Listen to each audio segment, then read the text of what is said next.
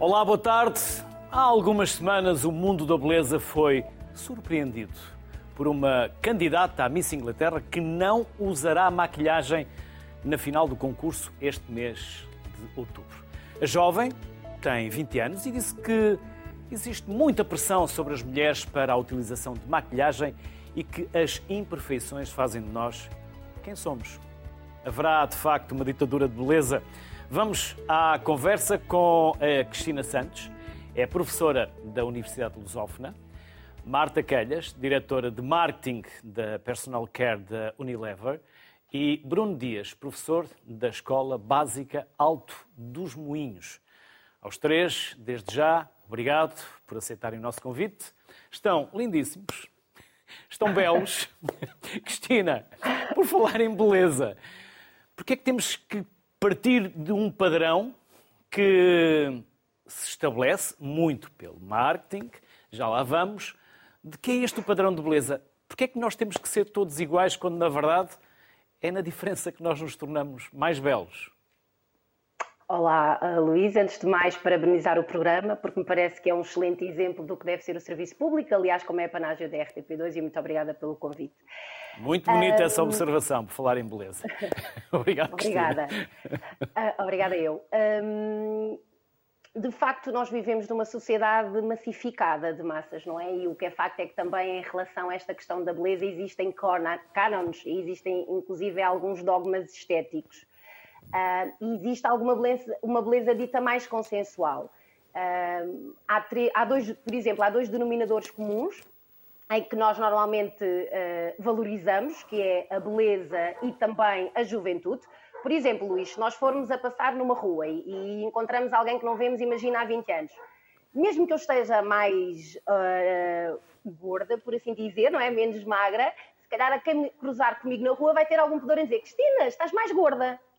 Há quem o faça. Calhar, há quem o faça. Não quer dizer que seja, alguns... não quer dizer que seja, Cristina, Isso, mas, mas, há quem o faça, mas não seja para nos tentar destruir a autoestima. É? Exato, mas existe algum pudor em fazê-lo, a socialização de alguma forma nos impede, lá está, não são só filtros no Instagram, também na vida real utilizamos os tais filtros. E da mesma forma que se eu disser, como tenho 45 anos, se alguém me disser, ah, mas pareces mais velha, mesmo que ache isso, também de alguma forma pode ter algum pudor e, e uh, algum receio em fazer tal observação, porque não é considerado um elogio. Alguém nos dizer que parecemos mais velhos ou mais velhas, ou que, não, que parecemos mais gordos, ou algo desse género, nós entendemos como um juízo de valor, normalmente que, que é pejorativo nesse sentido. E, portanto, o que é facto é que as revistas, a publicidade, um, a televisão, todos, normalmente, existe o tal estereótipo e, por norma, encontramos belezas mais consensuais. Claro que existe espaço e as marcas também dão, vão dando espaço a essa abertura, existir alguma pluralidade estética. Recordo-me, por exemplo, eh, da Primark tem alguns anúncios nas redes sociais com uma manequim que não tem um dente à frente e também a H&M, e aí, como vocês mostraram já imagens, a Dove também foi uma precursora por mostrar, fazer a tal, explorar a dicotomia entre a mulher real ou é para é? chocar, e a mulher Cristina, ideal. Ou é para chocar e são técnicas de marketing? Podem Quando é chocar é chamar a atenção. Isso também é uma forma, mas eu creio que vai mais ao encontro de uma exigência da sociedade. O vosso programa chama Sociedade Civil e o que é facto é que Nosso a programa, sociedade Cristina. é cada vez. O, programa é o vosso todos. programa. Nosso. Pronto, isso mesmo. Somos todos contribuintes uh, nesse sentido e, portanto, é nosso, sim. Um, é uma exigência da própria sociedade. As marcas, hoje em dia, a responsabilidade social, cada vez há mais marcas a apostar nessa mesma questão. Por exemplo, tivemos a Desigual, que apostou pela primeira vez numa manequim com vitílogo e já temos manequins no, na, na, passarela da moda em Nova York, já há uma, uma manequim com síndrome de Down. Portanto, há cada vez mais espaço, e vocês mostraram aí algumas manequins XL, influencers, e também algumas marcas de luxo que eram acusadas de mimetizar os tais números XS e S, porque há estudos que mostram, efetivamente, que nós, ao sermos expostos, e mais no, no caso feminino, sermos expostas a imagens que não correspondem à nossa autoimagem corporal, podem afetar a nossa saúde mental. E, por exemplo, não é à toa que a, a Mattel, a Barbie, se não estou em erro, já tem 36 Barbies, Quando eu era miúda, já em 1734, no tempo dos dinossauros, só havia uma Barbie, que correspondia ao estereótipo de uma mulher bonita, alta, esguia... E quantos canos, Cristina? Os canos desconheço, por acaso, mas tenho ideia, tenho ideia...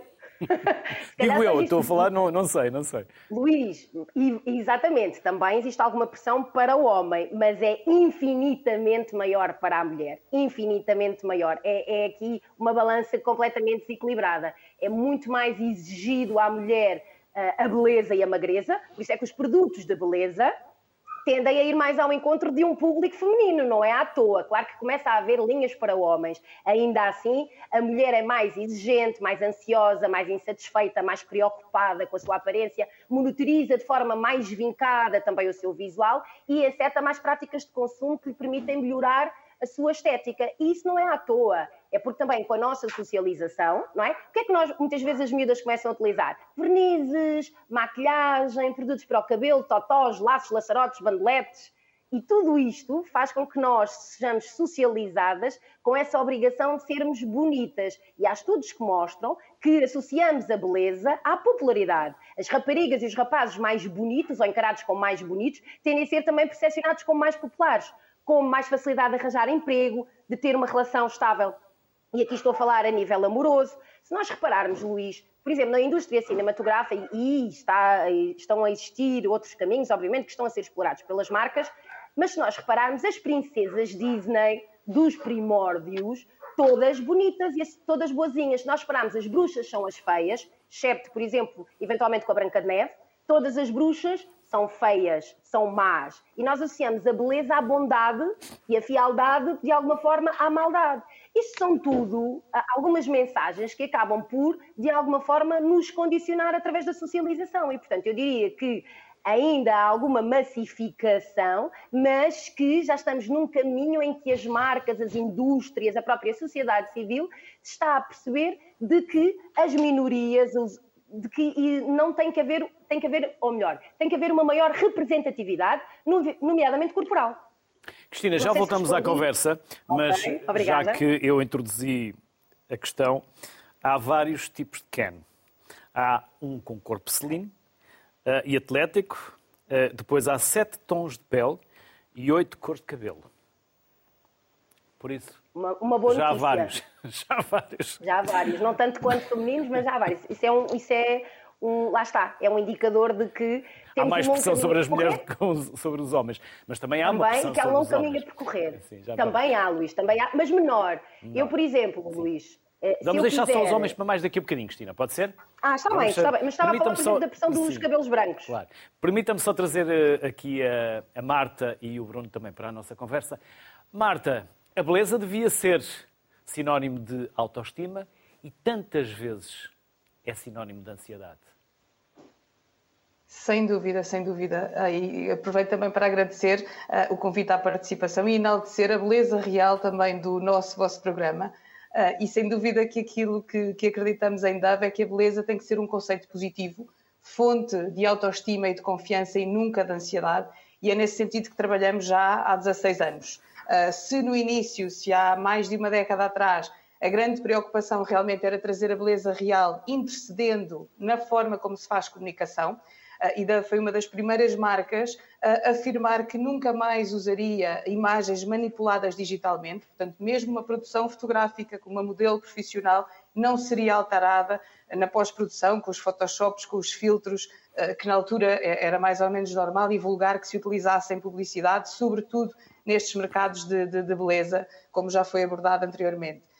Este problema, vamos assim dizer, que começou por se tentar resolver na origem, em quem põe, eh, por exemplo, filmes publicitários no ar, hoje em dia alastrou de uma maneira preocupante eh, e daí que haja uma preocupação tão grande nossa de interceder diretamente nas nossas jovens mulheres quando estas questões se começam a formar na sua personalidade.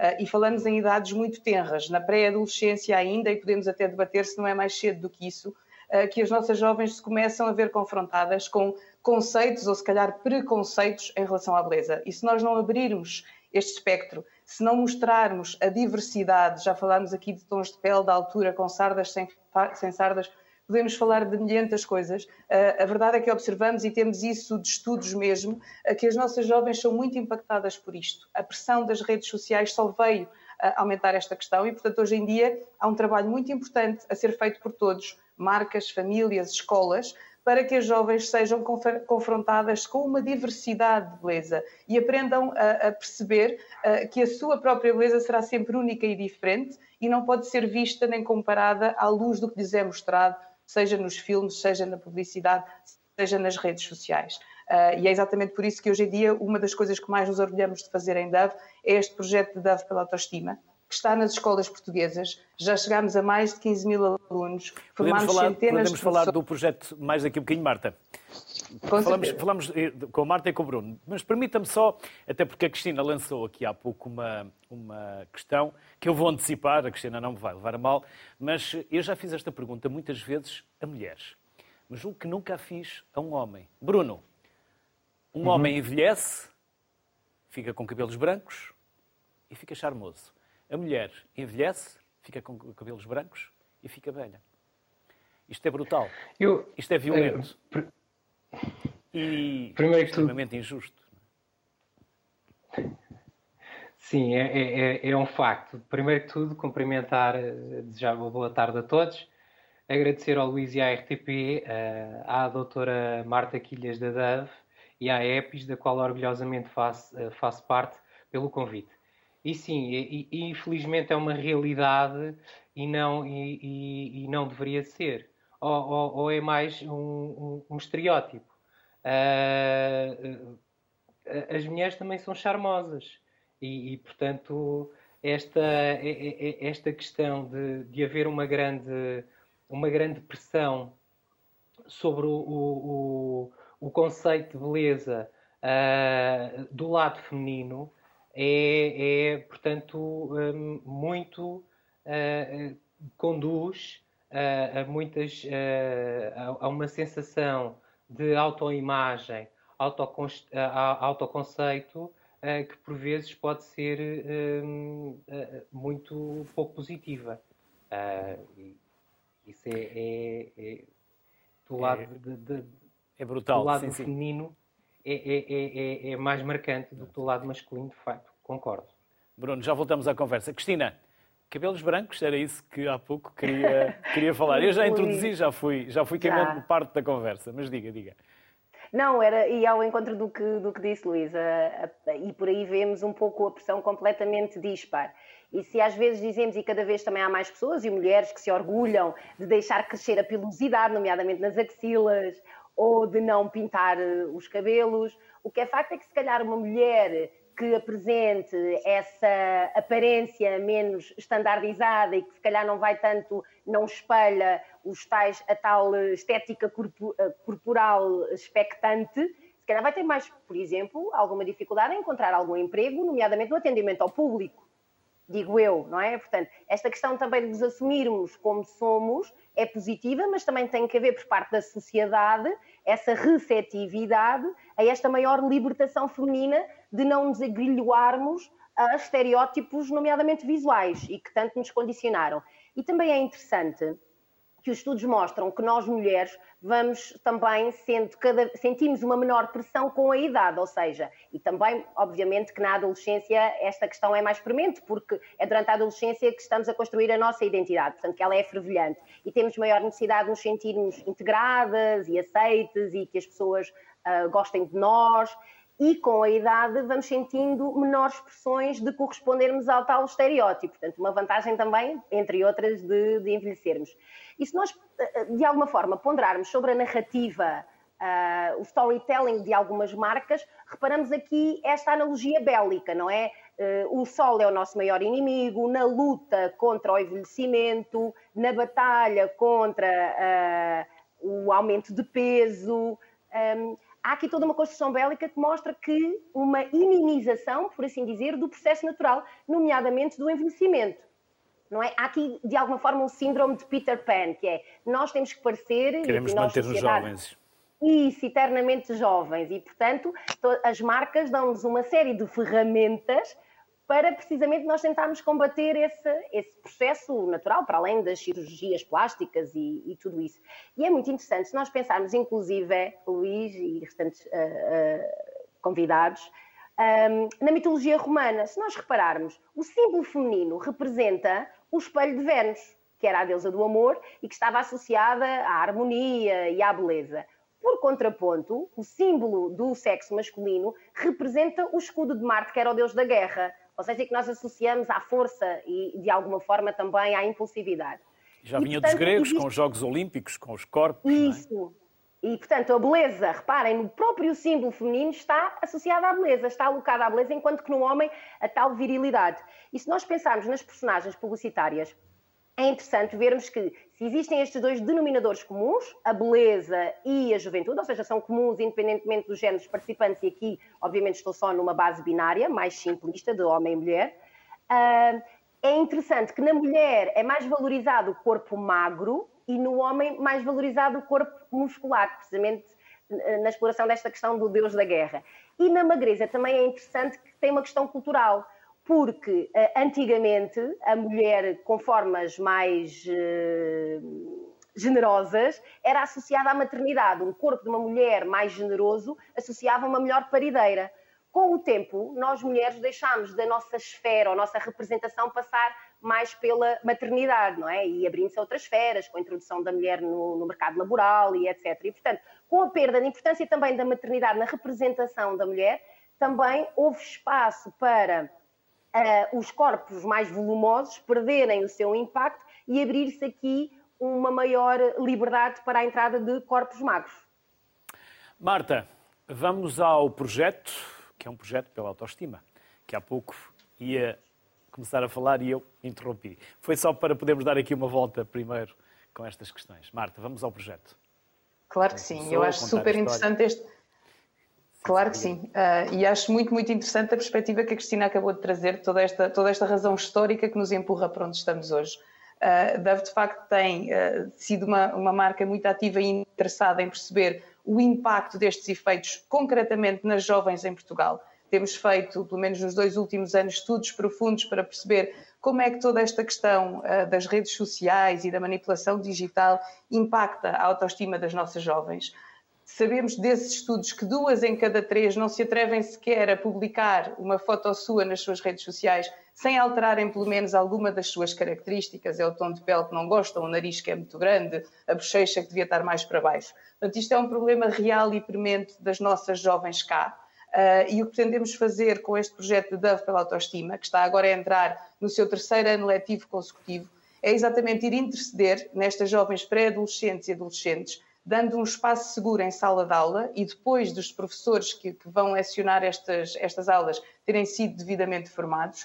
Uh, já formámos mais de 400 professores, já chegámos a mais de 15 mil alunos e proporcionamos um ambiente seguro para que estas temáticas sejam debatidas, para que eles possam, eles, alunos e professores em sala, debater porque é que nos intervalos a banda sonora que se ouve é tão agressiva, é tão do estás mais gorda, essa saia não te fica bem, não devias usar esse tipo de, de de, de, de, roupa, por exemplo. Sabemos que também estas idades são tipicamente mais agressivas uh, entre si uh, e é na escola um dos grandes polos onde nós temos que começar a, a interceder. Como digo, isto é uma luta, mas uma luta pela beleza positiva que tem que ser em todas as frentes. Uh, dado pela autoestima nas escolas, veio para ficar e quer continuar a proporcionar estes debates saudáveis e que é, é maravilhoso ouvir os testemunhos de professores e alunos que passam pelo programa dizerem-nos como de facto isso mudou a sua percepção, como de facto isso os ajudou a dar a volta a alguns bloqueios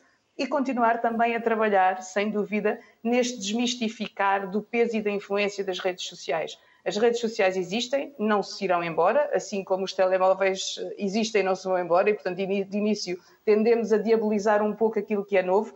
O que importa é uh, trabalharmos para mostrar essa diversidade. Portanto, trabalharmos quem o pode fazer de um ponto de vista profissional e das marcas por retratar naquilo que é a nossa comunicação diversidade, diferentes perspectivas, diferentes idades, tudo aquilo que possamos imaginar e depois ir interceder, e daí a, a, importância de continuarmos a estar nas escolas, onde nós ajudamos a formar uh, também estas jovens, a, a desmistificar tudo isto. Outro polo muito importante, pais encarregados de educação.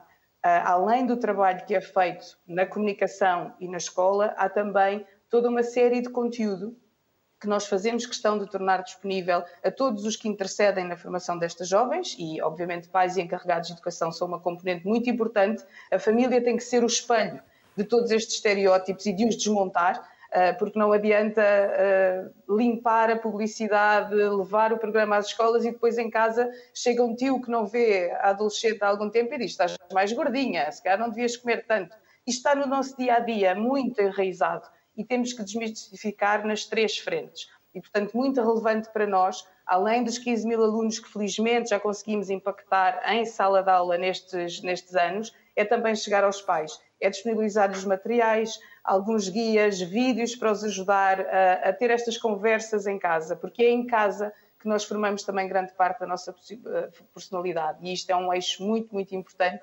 uh, que, que deve, faz questão de continuar uh, a desconstruir e começa por cada um de nós, de não fazer aquele comentário típico de, uh, como se vê muitas vezes, ah, tá, estás mais bonita, perdeste peso, como se um fosse sinónimo do outro. Não é. Portanto, há muito, muito para trabalhar em todas as vertentes. É um trabalho que nunca estará uh, acabado, estamos sempre a formar as novas gerações e é preciso realmente continuar a, a fomentar este bom debate à volta da diversidade, porque isso enriquecerá muito mais sem dúvida alguma, a, a nossa sociedade. E é, e é nisso que Dava acredita com este projeto. E o Bruno também acredita porque é professor e está ligado a este projeto. Bruno. Sim, de facto, uh, acredito uh, muito neste projeto. Este projeto uh, foi-nos apresentado em parceria com, com a EPIS e desde o primeiro momento que eu acreditei nele. Desde, de, desde logo porque este, o programa da DAV, eu, eu, eu mais confiante, vai preencher uma, uma lacuna desde há muito tempo sentida pela, pelas escolas e mais concretamente pelos professores, que é a promoção da saúde mental e emocional nos, nas nossas crianças e jovens. Uh, ele, vai, ele, ele acaba por promover uh, a construção saudável da, autoimagem e do autoconceito permitindo ao mesmo tempo uma melhor relação entre, entre os próprios alunos. Um, nós, nós, percebemos que um, com a aplicação deste, deste projeto uh, percebemos que os alunos uh, um, ficavam uh, mais abertos a expressar, a, a exteriorizar as suas emoções. Exteriorizavam de forma mais espontânea as suas emoções. Quando, quando e, e, e, sabiam e, e, começaram a perceber qual é que era a altura de, de pedir ajuda. notámos também que houve alterações de comportamento na questão do elogio, não aquele elogio do ah, estás mais bonita, estás mais magra, mas aquele elogio do gosto da tua camisola. Uh, gosto, gosto da maneira como tu vens uh, vestida hoje. Portanto, era isso que eu lhe ia aplicar. Como é que isto, era isso que eu lhe ia perguntar. Como é que isto depois se aplica no dia a dia, no contexto, na aula, na relação? Uhum. Os, a, a, as turmas, os, inicialmente, uh, nas turmas onde, era, onde o programa ia ser aplicado, uh, nós notávamos, por exemplo, uh, haviam alguns grupos. É natural faz, faz parte eles, eles formarem uh, uh, determinados grupos de acordo com as, as suas. Uh, aquilo que, que, que, os aproxima mais. com os quais se identificam vezes, mais, não é? E, com, com os quais se identificam. E, e, e notamos que a partir do momento Uh, em que o, o programa uh, foi aplicado, notamos uma maior união entre, entre os, os alunos da turma e, e, a, partilha, o, o, o conceito de, de, partilha, o conceito de valorização uh, do eu enquanto, enquanto pessoa única, enquanto ser único, e, e, nós achamos isso muito interessante. E foi, e foi uh, e, e, é algo de, de, de, extremamente estimulante para, para um professor em sala de aula ver os jovens uh, florescerem desta maneira. E, e, e, e através e, quando nós presenciamos uh, este, este florescimento uh, quer dizer que o, o, o programa faz, fez sentido, faz sentido e vai continuar a fazer sentido.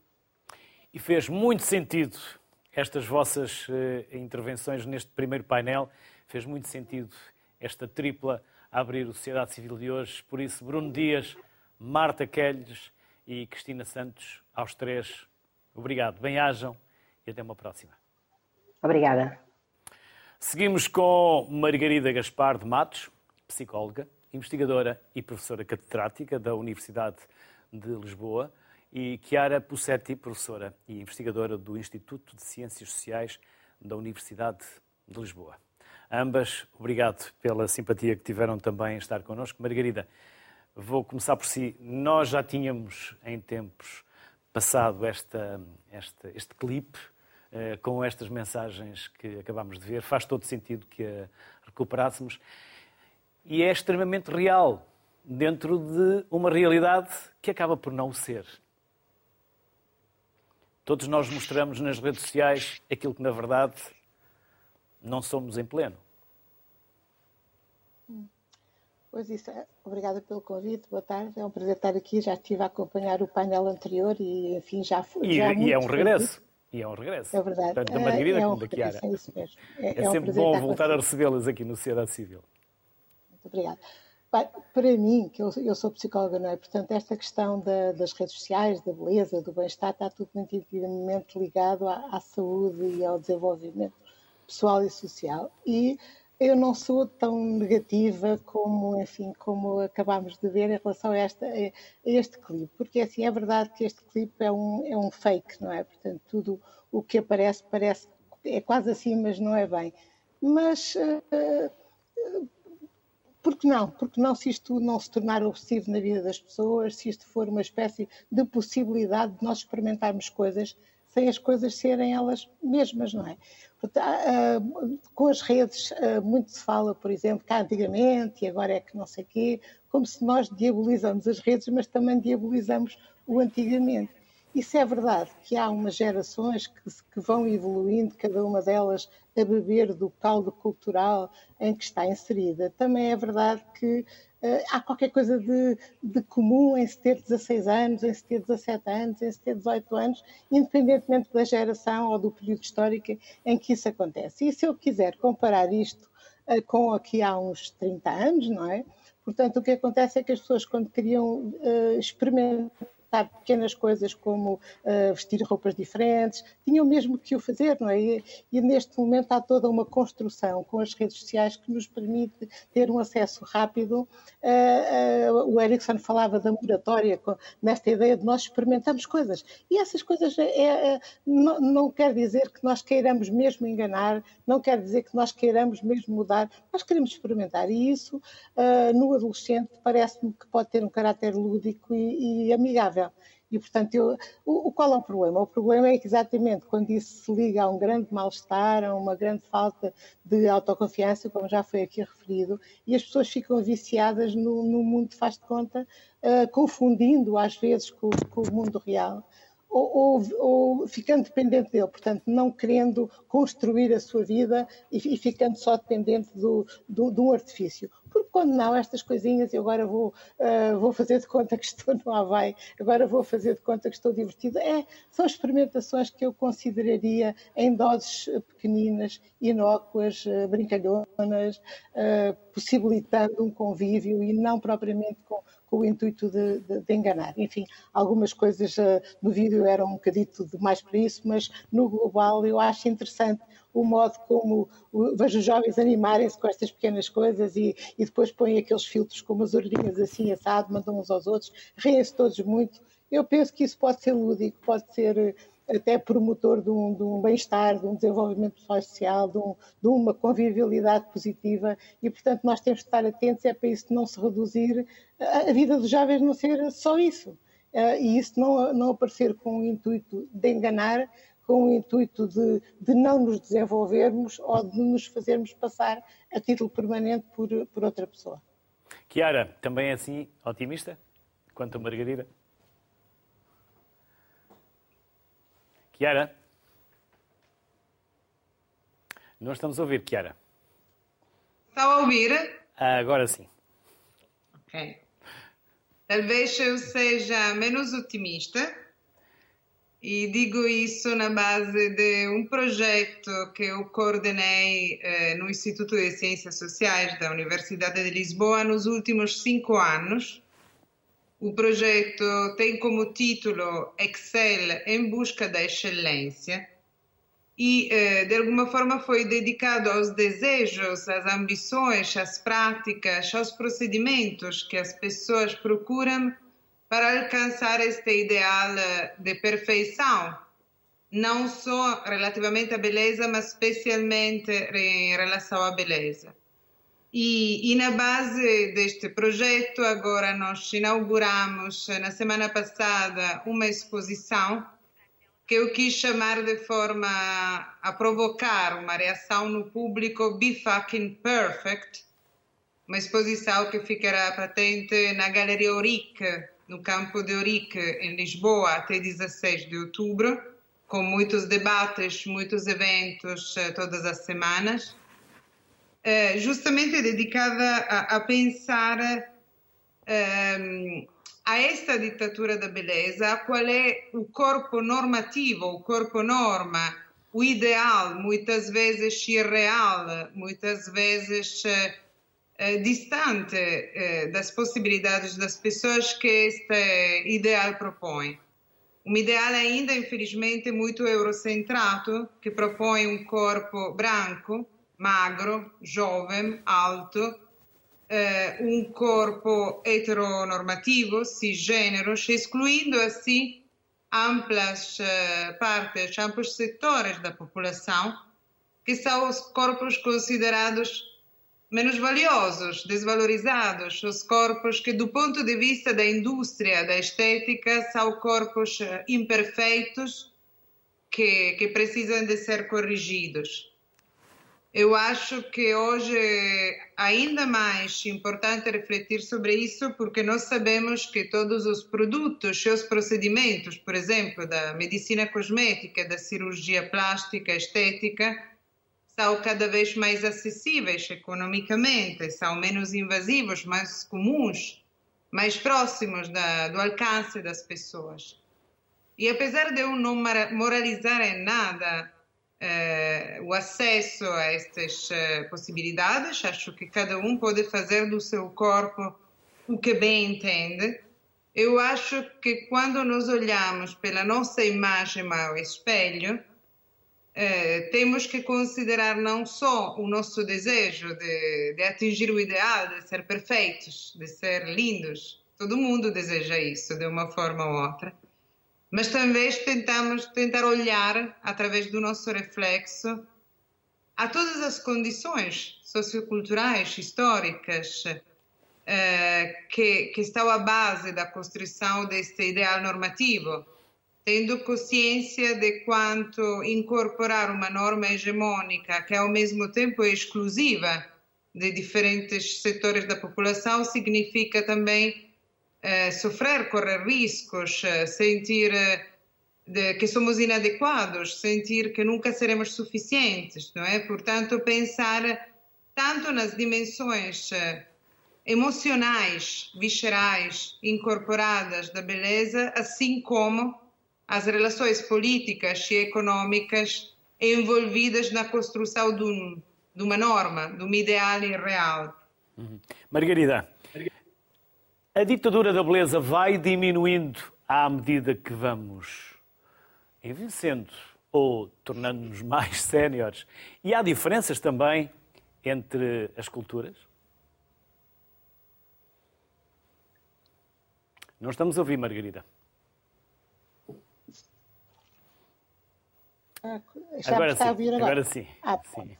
Então, é evidente que há diferentes nas culturas, não só nas culturas contemporâneas espalhadas pelo mundo, como através, através do tempo.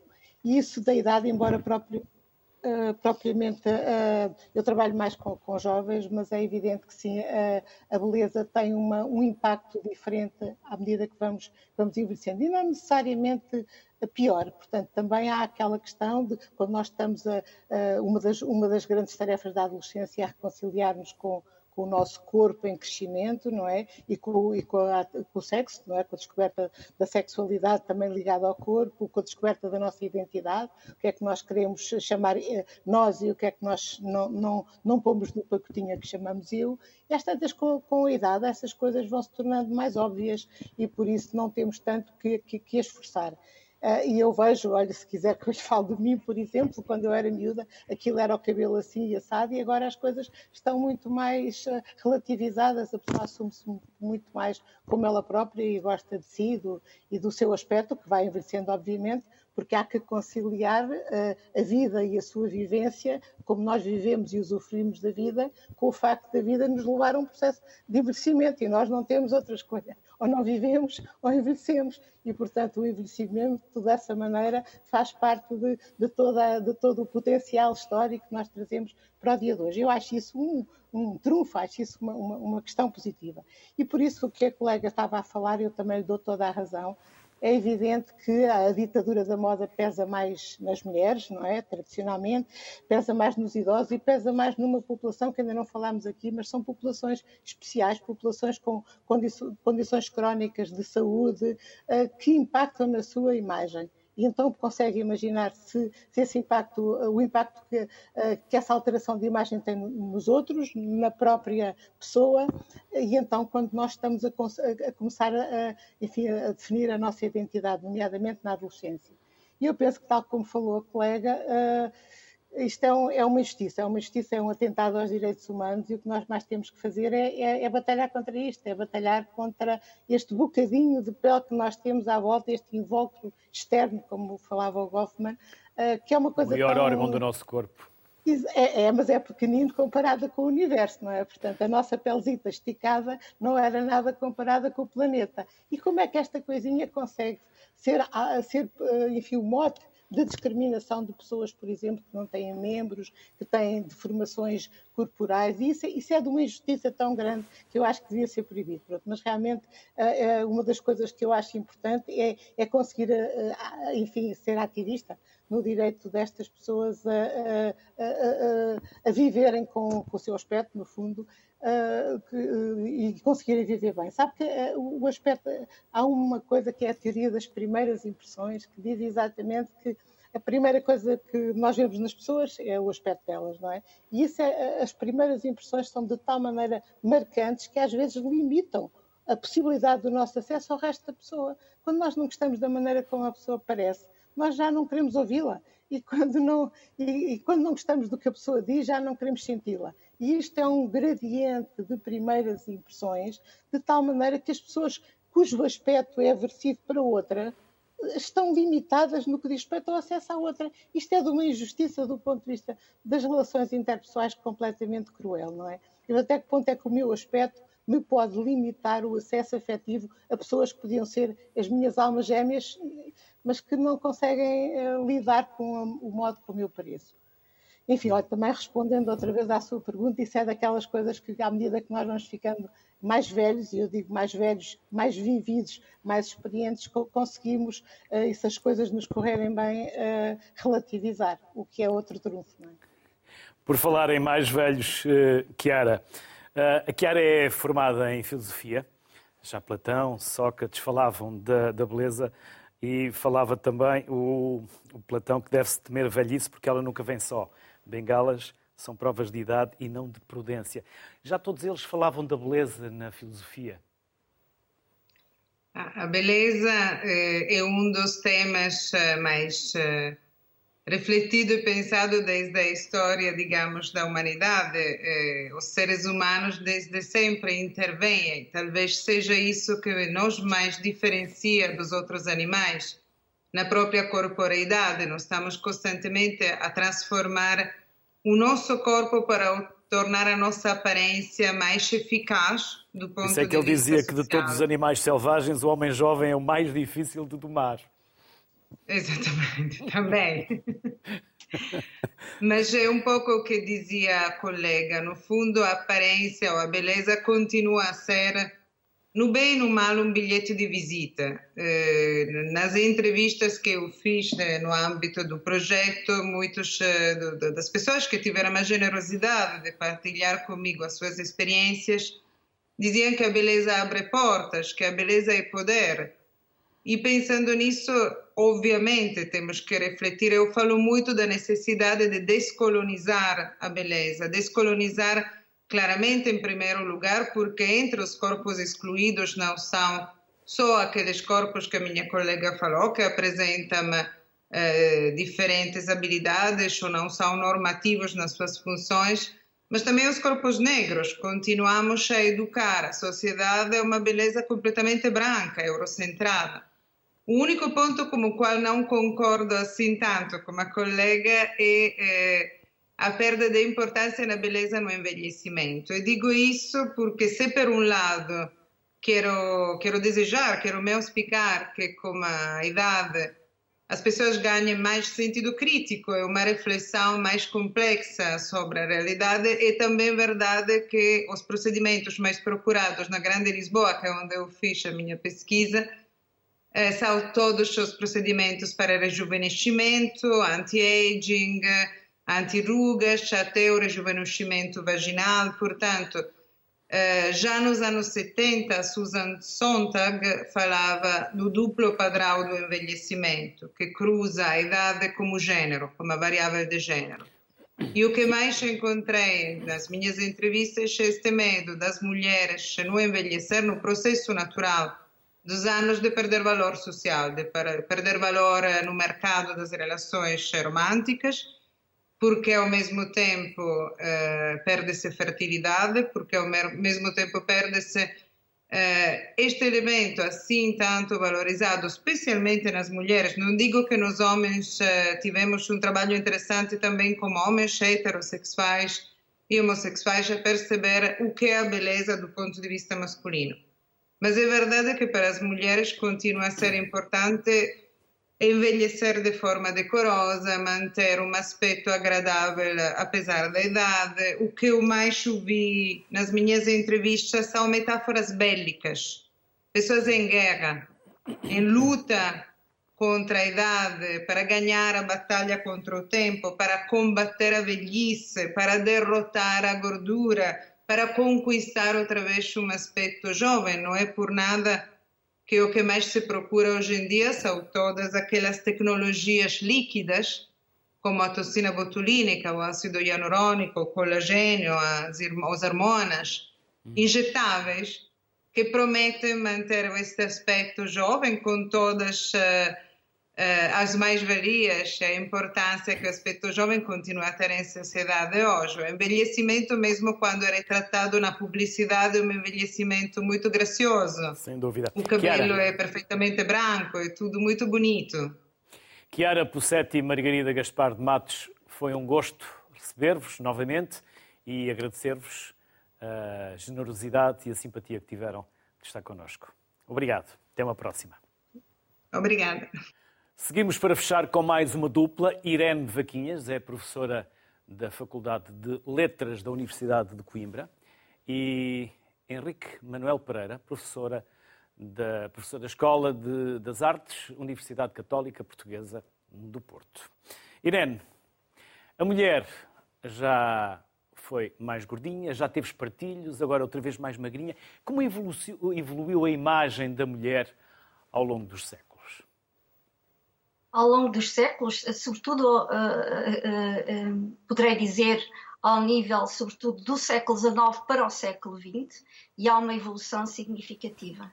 E há uma evolução significativa porque há uma silhueta que se vai modificando, que se vai estilizando e, sobretudo, vai desaparec vão desaparecendo toda uma série de artifícios a que a mulher recorria uh, para corresponder ao ideal de beleza uh, do seu tempo.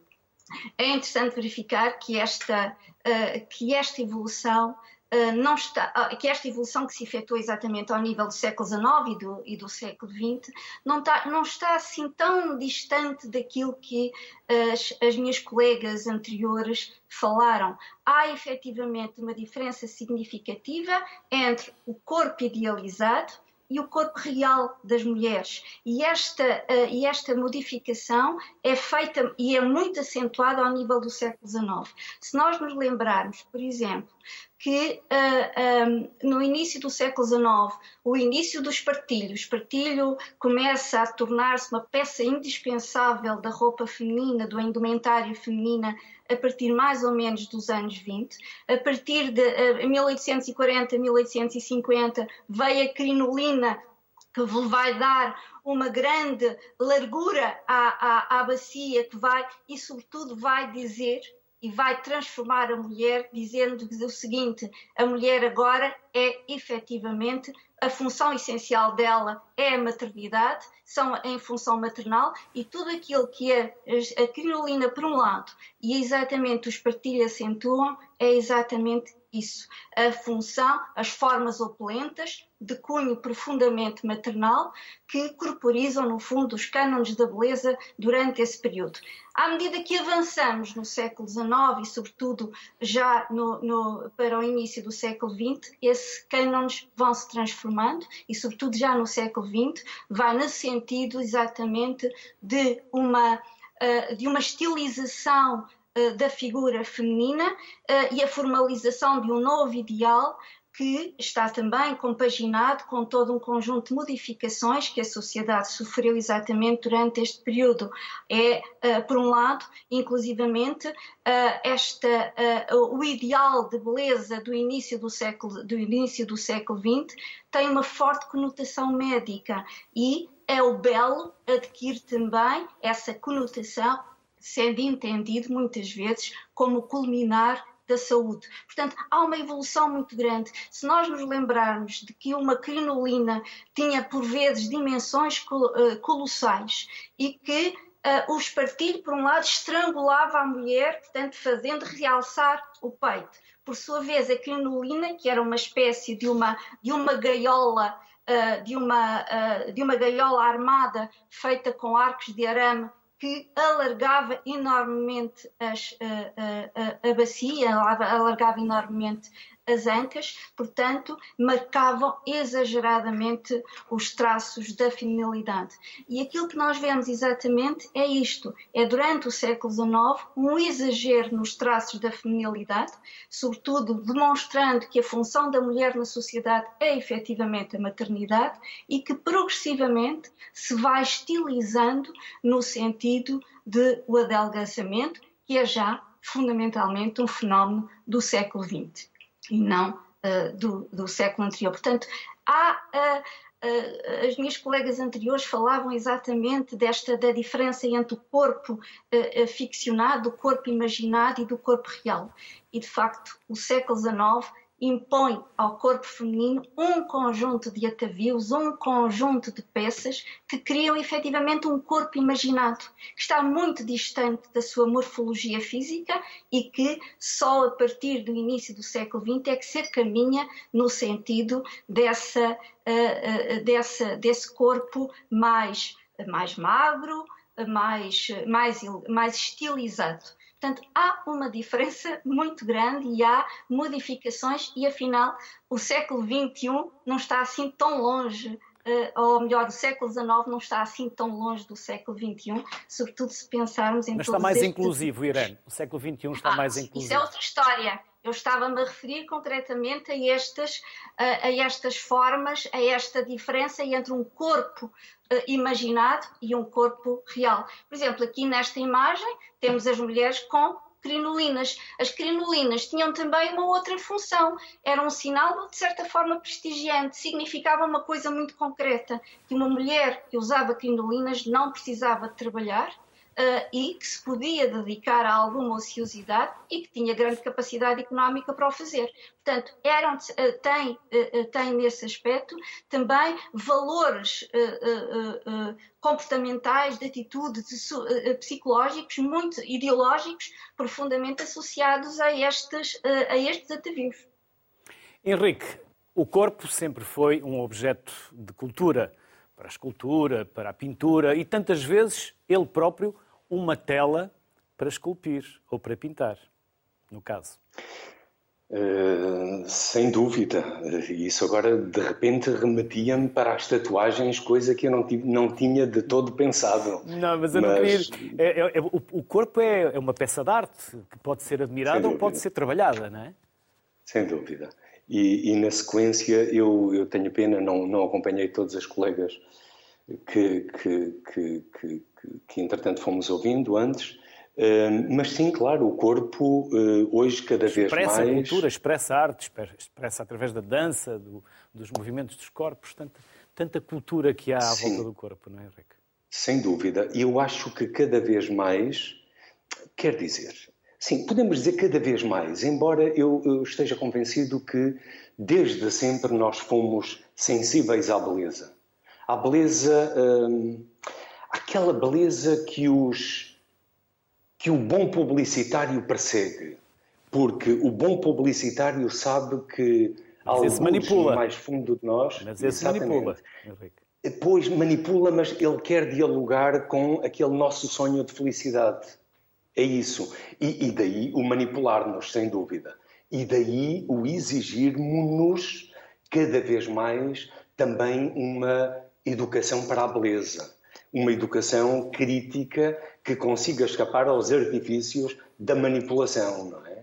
Uh, do preço, uh, mais do que do valor, um, para que o corpo seja ou possa ser de facto o lugar por onde também passe o ser pessoa, sem o sentido bélico que falávamos há bocadinho, mas também como um lugar de beleza, sem dúvida, mas de reconciliação, uh, e de equilíbrio. Um lugar por onde a sabedoria uh, da beleza, eh, onde a sabedoria da beleza pode ter o seu lugar. Agora, de repente, lembrei-me, não tinha pensado nisto, uh, lembrei-me de uma frase que o Papa Bento XVI, num célebre encontro que ele teve com os artistas, ele terminou dizendo: Fazei coisas belas, mas tornai, sobretudo, as vossas vidas uh, lugares de beleza. Ora, nós uh, somos um 16 era um intelectual, não é? Sem dúvida, sem dúvida. Mas que soube descer, soube descer ao diálogo com, com uma panóplia muito grande de artistas, desde a literatura, à pintura, à escultura, ao cinema, precisamente para isto, não é? Para fazer da beleza aquilo que lá atrás ela era, eh, algo eh, de superior, uma propriedade superior. Eh, eu não quero fazer disto uma conversa chata e filosófica, mas dizia-se, não é? Aponta-se a beleza, a bondade e a verdade como algo transcendental. E não é por acaso que o George Steiner dizia que a grande arte e o pensamento profundo respondem a um a, um, a um desejo de transcendência, que pode ser um outro nome uh, da beleza. Não sei se me desviei, Sim. Portanto, muito Henrique, e, e a tecnologia que tanto tem feito pelo campo visual, também o vai fazer agora no material e o corpo vai incorporar essa própria tecnologia, já de forma material? Pois, esse é um grande Vamos tornar-nos é? cyborgs uma parte humanos, uma parte uh, tecnologia para compor um objeto de beleza também? Pois, e eu acho que já isso já vai acontecendo, não é? Já, já vai acontecendo. Uh, uh, já vai acontecendo e de uma forma bastante vincada. A questão é perguntar qual é o limite ou até onde é que nós somos pessoa ou deixamos de ser pessoa um, indo aí pelo lado das tecnologias. Eu pensei que, que me estivesse a, a questionar num primeiro momento sobre as tecnologias digitais, aquelas que tantas vezes uh, contribuem para, para o artifício, para a manipulação. A é? manipulação é? que eu falava há pouco. Não é? Exatamente, porque hoje cada vez mais já não basta uh, aquilo que nós vemos nas revistas, é? nos mídias, já não é só a maquiagem perfeita, a luz perfeita, mas é exatamente hum, essa, essa falsificação digital. É? Até correções, ponto... correções que nos identificam, mas que depois a tecnologia elimina, não é? Completamente, exatamente, exatamente isso. Exatamente. E aí sim estamos, podemos estar na ditadura da beleza. Eu li há, há, há, ontem, enquanto preparava um bocadinho a nossa conversa, hum, um estudo que diz que os jovens hoje estima-se que são bombardeados com 5 mil mensagens publicitárias por dia. Caramba! É? 5 mil. Eh, e isto passa, passa por websites, blogs, redes sociais, filmes, telemóveis, tudo isto. Ora, quando nós sabemos que os mídia uh, funcionam no tal universo do fascínio e da manipulação, isto tem que ter consequências uh, profundas, sobretudo naquela população de que se falava há bocadinho, da, dos adolescentes, não é? Que, que ainda têm a casa muito desarrumada, e que, que não têm grande sentido crítico, portanto, e, e vão atrás de, de, destas falsificações, destas miragens, destas belezas absolutamente ficcionadas, eh, desta ilusão. Mas a verdade é que a partir dos 16 anos já podem pagar impostos, eh, já podem ir presos e até mudar de sexo. Por isso é muito é discutível, é, é muito discutível é. esta questão da imaturidade dos, dos jovens. Não é? Henrique é, Manuel Pereira e Irene Vaquinhas, foi um gosto recebê-los aqui no Sociedade Civil. Muito obrigado. Quero agradecer a vossa simpatia e a vossa generosidade e desejar-vos saúde, claro. Até uma próxima. É recíproco. Obrigado. Bom trabalho, obrigado. Obrigado, obrigado. nós. Porque cada um é bonito à sua maneira.